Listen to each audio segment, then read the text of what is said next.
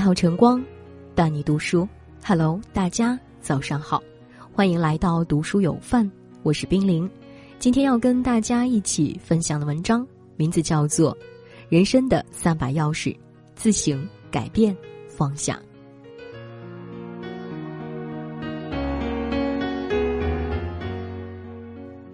荷兰阿姆斯特丹有一座寺庙，庙里石碑刻着一句话。既然已成事实，只能如此。寥寥数字看似消极，但也传递出一种豁达的人生态度。俗话说：“态度不同，人生的结果亦不同。”既然已发生的事无法改变，那我们就努力改变对事情的处理态度。虽难，但仍有迹可循。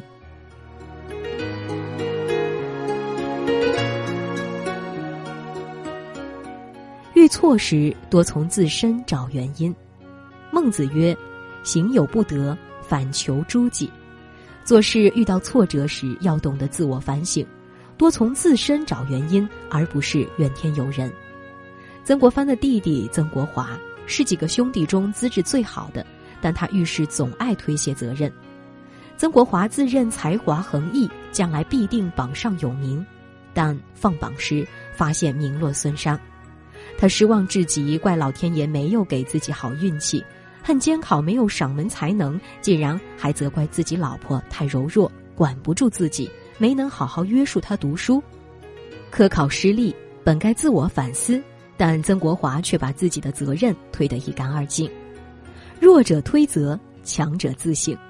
其实那些优秀的人，只是都懂得从自身找原因，才能让人生之路越走越宽。曾国藩的科考之路比弟弟更不顺，他的第六次考卷还被当成反面教材当众剖析，让其他考生引以为戒。遇到这样的挫折，曾国藩没有气馁，而是不断的反省。他发现自己的文章过于拘谨，不够大气，而后开始着眼问题，下苦功夫精进。后来顺利考中秀才、进士，进入了翰林院。还有唐代书生赵蕤。科考几次都失败，受到巨大挫折后隐居山林，他开始沉淀反思，并专注术数的研究。事后完成《长短经》，一经问世便引起轰动。唐玄宗还主动邀请他做官。苏格拉底曾说：“未经自省的人生没有意义。”自省并非是自我否定，不是一味妄自菲薄，而是一种自我负责、积极进取的人生态度。曾子说：“五日三省吾身，遇事常思己过，能清晰的认识自己，理清自己的优劣势。遇事多从自身找原因，才能不断修正精进，成就更卓越的人生。”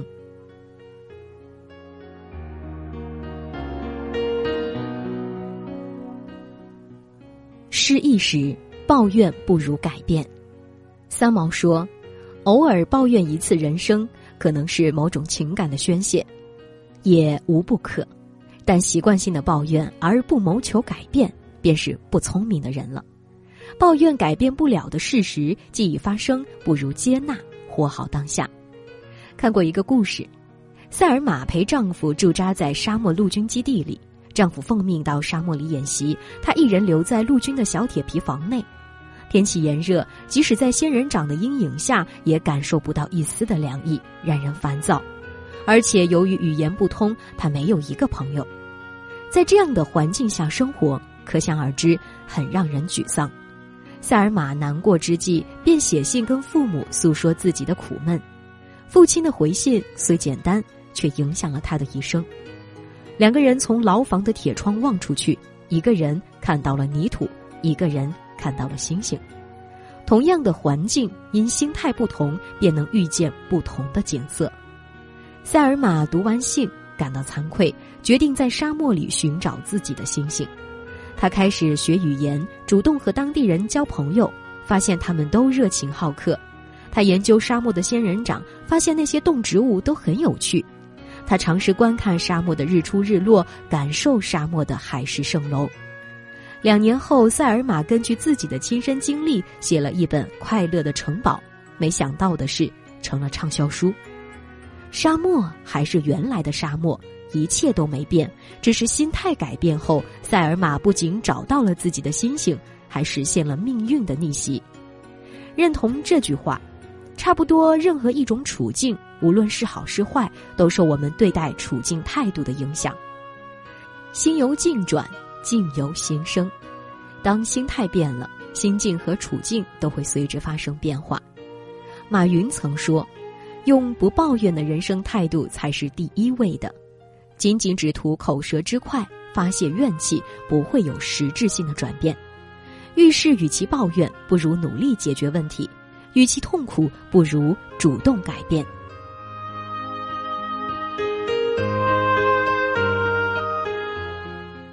心烦时，纠缠不如放下。王尔德曾说：“为了自己。”我必须饶恕一些事，因为一个人不能夜夜起身，在灵魂的园子里栽种荆棘。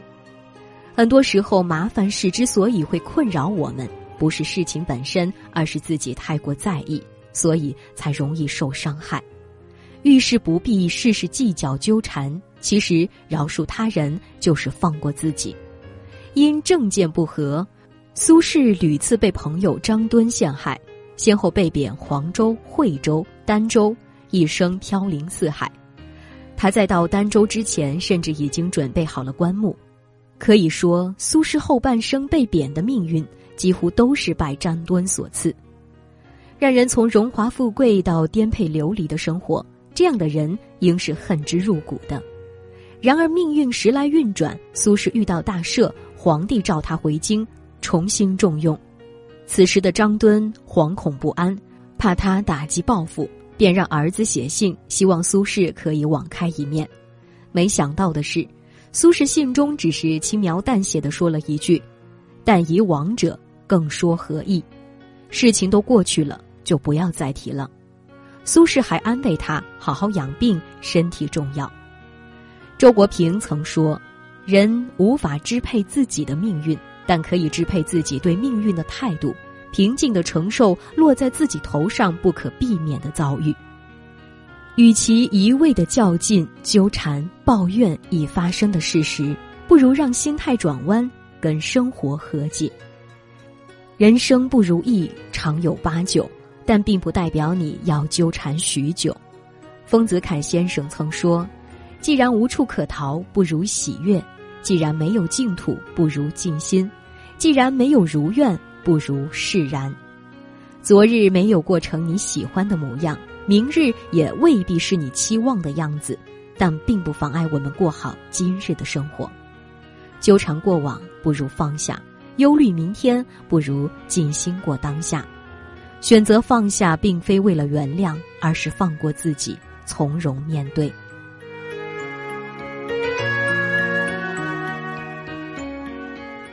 在人生路上，我们决定不了会遇见谁，能发生什么，但我们能决定以怎样的心态应对。选择自省不责怪，收获更精进的自己；选择改变不抱怨，遇见不一样的人生；选择放下不纠缠，是对生活最好的滋养。人生实苦，唯有自渡。无论生活如何待我们，愿我们都有力量微笑面对。我听到传来的谁的声音，像那梦里呜咽中的小河。我看到远去的谁的步伐，遮住告别时哀伤的眼神。不明白的是为何你情愿让风尘刻画你的样子，就像早已忘情的世界，曾经拥有你的名字，我的声音。那悲歌。说一点爱上过的往事，那看似满不在乎转过身的，是风干泪眼后萧瑟的影子。不明白的是，为何人世间总不能溶解你的样子？是否来迟了明日的渊源，早谢了你的笑容，我的心